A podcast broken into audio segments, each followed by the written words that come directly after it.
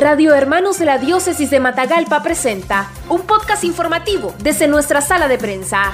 En los últimos dos meses se ha evidenciado el aumento de casos de hepatitis aguda infantil o inflamación del hígado. La enfermedad está relacionada con un virus común que afecta especialmente a los niños. Es una enfermedad viral, es una enfermedad inflamatoria del órgano que llamamos hígado. Principalmente afecta al hígado de etiología viral y se conocen cinco tipos de virus que producen la hepatitis. Hay hepatitis A, B, C, D y E. De estas, la que más común en, incidencia y en niños en la etapa preescolar menores de 6 años es la hepatitis A, que es la que mm, ahorita hemos pues visto un poquito de movimiento, de surgimiento de esta enfermedad. La especialista en salud Shirley Herrera ha manifestado que se han visto casos severos de hepatitis a nivel del mundo y que resulta importante que los padres de familia estén pendientes de los niños y alerta ante los síntomas de esta enfermedad. La hepatitis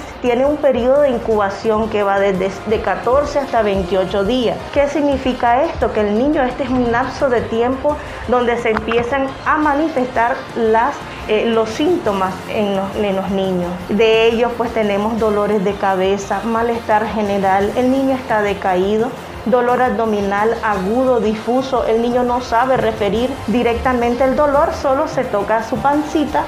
Y lo otro también, la pérdida del apetito y actividad en los niños, que eso es, no es común y el padre debe de tenerlo en cuenta. Signos de alarma que el padre debe de conocer y llevar de forma inmediata al médico es un tinte ictérico en la esclera de los ojos. El niño empieza a ponerse amarillo, de piel un poco más amarillenta, fiebres altísimas, arriba de 40 grados centígrados, deshidratación en los niños.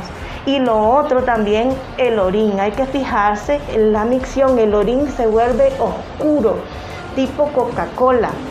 Esa es una señal de alarma de una hepatitis. La S, fijarnos en la S de los niños. Generalmente es café amarillo. En la hepatitis, las S se tornan blanquecinas, toman un color más claro y blanquecino.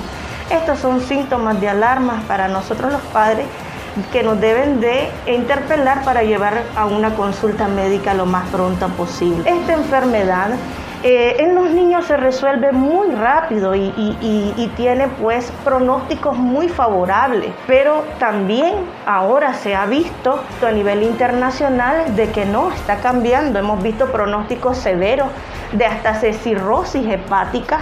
Hay niños que incluso están necesitando trasplante de hígado debido a las complicaciones de esta enfermedad. Enfatizó que la hepatitis es mortal si no se trata a tiempo, por lo que las medidas de higiene son esencial para evitar contraer la enfermedad. Se transmite en los alimentos contaminados y las fuentes hídricas contaminadas.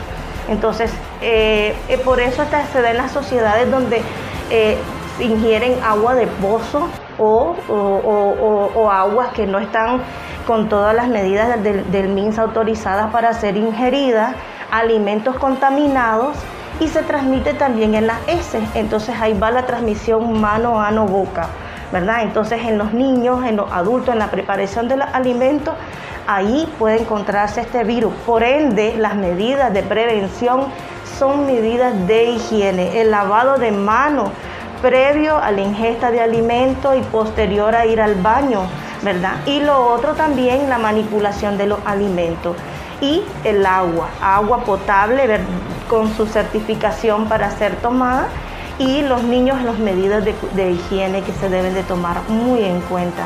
La especialista recordó que la enfermedad afecta el hígado, que es el que degrada los alimentos y fármacos, por lo que no recomienda la automedicación y mejor recibir atención de un especialista lo antes posible. Recordemos que el hígado es el órgano, le decimos nosotros el laboratorio de nuestro cuerpo. El hígado es el que degrada los alimentos, de los fármacos y si tenemos una hepatitis, estamos hablando de que este hígado está, está dañado, tiene un proceso inflamatorio, por ende no recomendamos damos la automedicación. Lo primordial es llevar al niño a su médico de confianza. Él le orientará qué fármacos utilizar de acuerdo a lo que encuentre en su estado de salud. La Organización Mundial de la Salud dijo hoy que ha recibido reportes de 348 casos probables de hepatitis infantil aguda de origen desconocido a nivel del mundo, incluyendo países centroamericanos como Costa Rica y Panamá. Noticias breves, veraz y objetivas en los podcasts informativos de Radio Hermanos. Búscalos en nuestro Facebook, Radio Hermanos.